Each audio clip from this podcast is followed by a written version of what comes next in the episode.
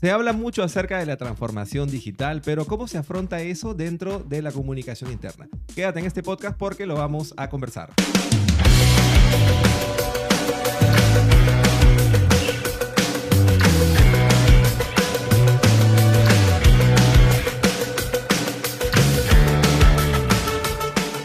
Hola, hola amigos, ¿cómo están? Bienvenidos al podcast de Imán Pop Aprende. Yo soy Juan Jodongo, CEO y fundador de la agencia de video marketing Imán Pop. Y mi nombre es Lely Orbegoso, yo soy directora de operaciones comerciales de Imán Pop.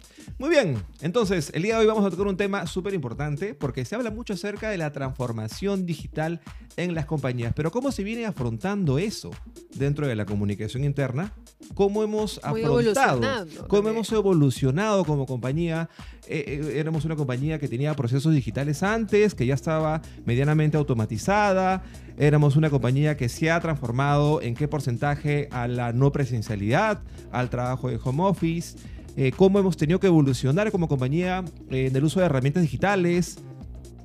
Yo creo que vamos a contextualizar primero un poco el tema y es justamente hablar cómo el área de comunicación interna, estos este, sectores dentro de la organización han pasado a su transformación digital. Sé cuánto les ha costado, cuánto les sigue costando, Claro. qué recursos han usado, como bien dices tú, ¿no? qué herramientas, de qué herramientas han cogido para hacerlo y cómo también esto ha golpeado en también en su transformación como cultura organizacional. Claro. Ojo, mucho se habla de la comunicación interna, que obviamente dentro de lo tangible puedes ver un Zoom, un Meet, que el, el WhatsApp, o no sé, o otros medios digitales. Claro. Pero cómo esto golpea a nivel de cultura organizacional también es muy importante. Entonces, vamos a contextualizar cómo era antes, Juan José. Tú te acordarás que antes había los periódicos murales. No, pero ese es antes, antes. Pero, pero, Antes, no, pero escúchame, antes de pandemia, antes de antes lo- de es de los pandemia, 90. antes de pandemia lo sabía. ¿Cuántas reuniones he ido yo? Porque yo voy a visitar clientes. Pero le- es que yo he ido eso a, es- a empresas grandes con su periódico mural. Eso ¿ah? es depende de qué tipo de comunicación y quién se está comunicando con esos periódicos murales. Es que digamos que es un recurso. Es un O sea, recurso. que, que- no, está bien. O sea, una- algunos tú- dicen periódico mural, otros dicen mural de informativo. No, pero tú vas a una compañía donde estás, entras a la planta, tienes que ver un periódico mural, porque los, los, los obreros, la gente que está pues ahí, no sé, haciendo un- la operación manual, no va a estar con ¿dónde está mi teléfono, acá está, no va a estar con el teléfono viendo, pues, ¿no? Entonces, el periódico mural, en alguna medida, sí les sirve para ellos, pero es de acuerdo a un tipo de comunicación específica. Claro. No es que toda la vas a, no es que vas a generar eh, todo el clima laboral a través de un periódico mural, pues, ¿no? créeme, créeme que antes lo hacían. Antes Bueno, lo hacían. Antes era más. Sí. Yo O- ahora hay ot- nuevas otra- otras herramientas. o antes también existía este tema de low look. La- El hasta low ahorita, look. hasta no, ahorita. claro, lo- uno los usan hasta ahorita, pero el low look era una herramienta poderosísima de comunicación interna para muchas empresas. No estamos hablando del año 90, 2000, era poderosísima. Entonces, eso ha ido migrando, obviamente, ya con el Google y el Ah, Gmail y demás. ¿cómo era? Antes no se utilizaba tanto el WhatsApp como comunicación interna. No, y si te veían con el teléfono en la mano, saca la, saca la mano del teléfono, guarda el teléfono. Ahora no puedes vivir sin tu teléfono, ¿no? Pegado ahí, te- parte de tu cuerpo. es. Claro, eso, mira, escúchame, va a depender mucho de la posición y del cargo que tengas. ¿ah? Porque algo que me parece a mí sacado de, de- de- de pelos, que me pasaba con compañías con las cuales visitábamos, antes visitábamos presencialmente, pues, ¿no? Antes las era muy- mucha, mucha reunión presencial. Hoy por hoy las reuniones son, puedes llevar cinco reuniones en, un- en la mañana, ¿no? Tal cual. Entonces, a mí me pasaba que habían ciertas posiciones y ciertas empresas que restringían el uso a ciertas páginas. Eh, a mí me ha pasado que yo trabajaba en, hace muchos años antes de, de- de- de formar Iman Pop.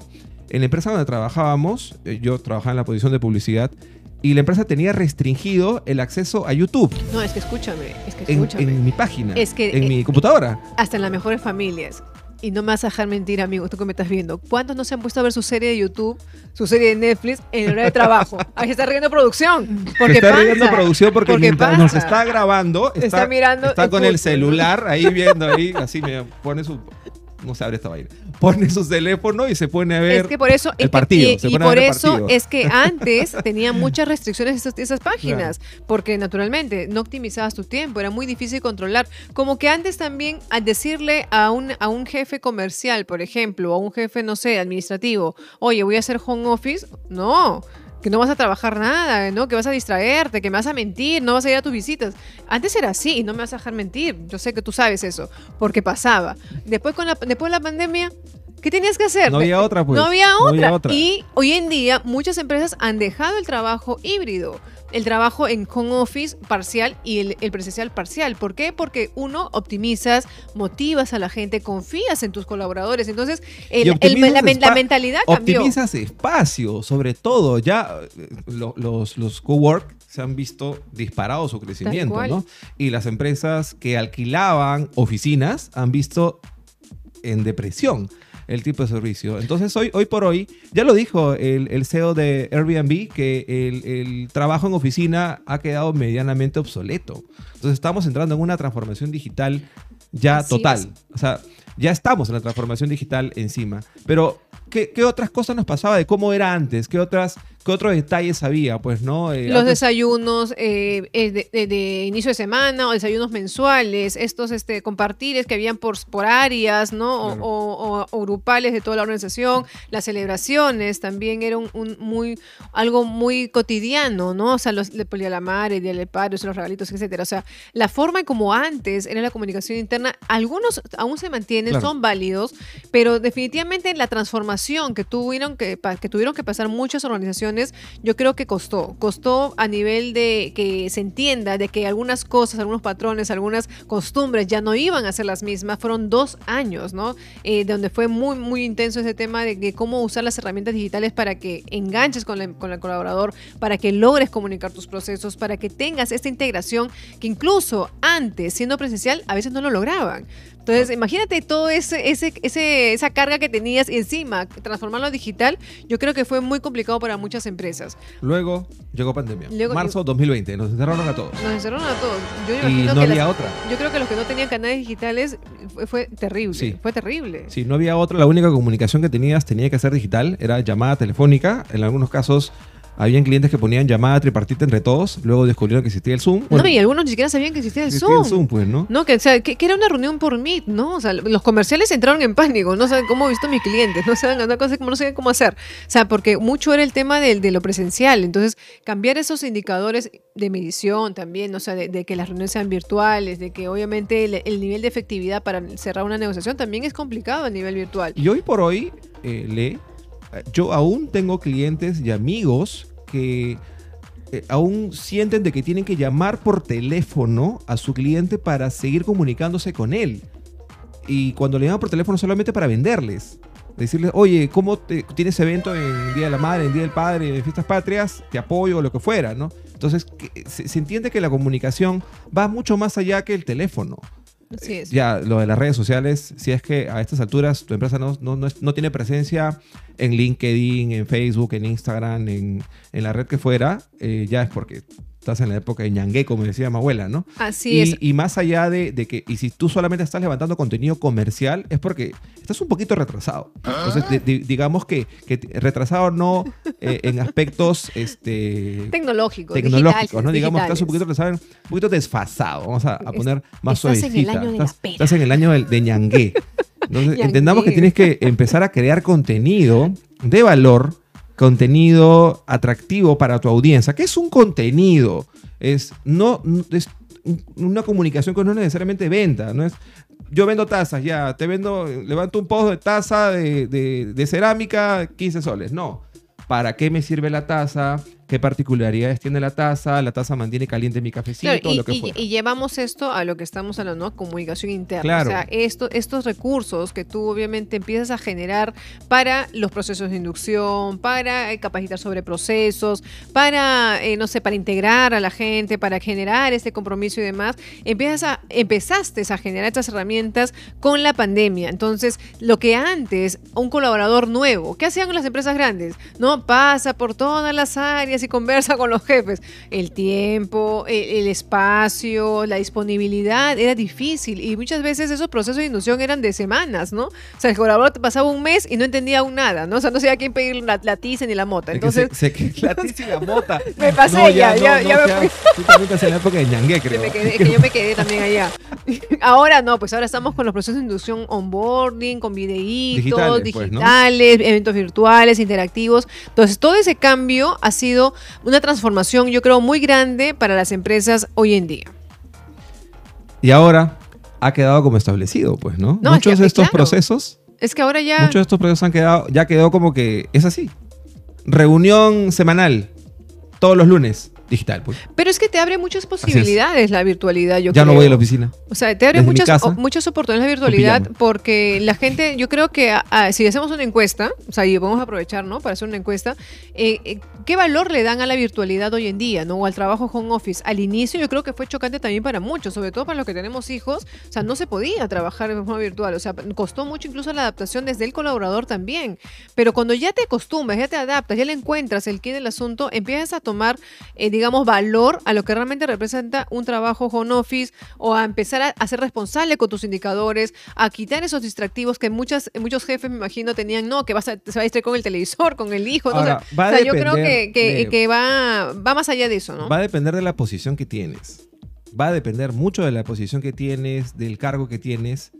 Más que del cargo, de la posición, de cómo es tu, tu tipo de trabajo. Si tu No, tipo de trabajo va a duda. exigir presencialidad, tienes que ir, pues, ¿no? Claro, sin duda, sin duda. Pero si tu tipo de operación de trabajo puedes hacerla de forma híbrida o de forma virtual, dale pues para adelante, ¿no? La cosa es optimizar el tiempo y, y hacer que tu colaborador esté cómodo también él y entender el trabajo bajo objetivos, así es. bajo la misma responsabilidad que un propio colaborador tiene sobre la posición que se le encomienda. Así es. Entonces concluimos que esto, el tema de la pandemia, yo creo que si bien fue algo que nos chocó, nos tocó y nos, nos hizo a muchos entrar en crisis, nos ayudó también, nos ayudó a, a dar ese paso a la virtualidad, a ese paso a la digitalización. ¿Nos ayudó o nos empujó a todos? O sea, eh, digamos, lo voy a decir como ayudó por verlo del, pa- de- del lado positivo, ¿no? O sea, el, empu- el empujoncito que muchas empresas necesitaban, lo, di- lo dieron. Muchas que no tenían e-commerce, lo tuvieron. Muchas que no entendían cómo vender por Marketplace, lo hicieron. Mucha gente que no sabía cómo generar un contenido para capacitar a distancia, lo tuvieron. Y en O sea, el caso de, de, de ley de comunicación interna comenzaron a surgir estos espacios, estos podcasts con la cámara, me grabo con mi teléfono, me grabo con la laptop, comenzaron a surgir estos espacios de creación de contenido audiovisual para comunicación interna que ha, ayudado, eh, bueno, en pandemia ayudó medianamente a, generar esa, esa humanización de la marca, a mantener unido al colaborador con, con la empresa y con el directivo que también te da la información. Entonces comenzaron a surgir estos espacios que, llegaron para quedarse. Sea, llegar hoy por hoy, los podcasts es una tendencia en alto crecimiento. Y lo dijimos en un podcast pasado, ¿no? En el 2008, cuando empezó, cuando empezó YouTube. Si en ese año, en el 2009, 2020, tú hubieras creado tu canal de YouTube, correcto. hoy cómo estarías? Estarías súper arriba.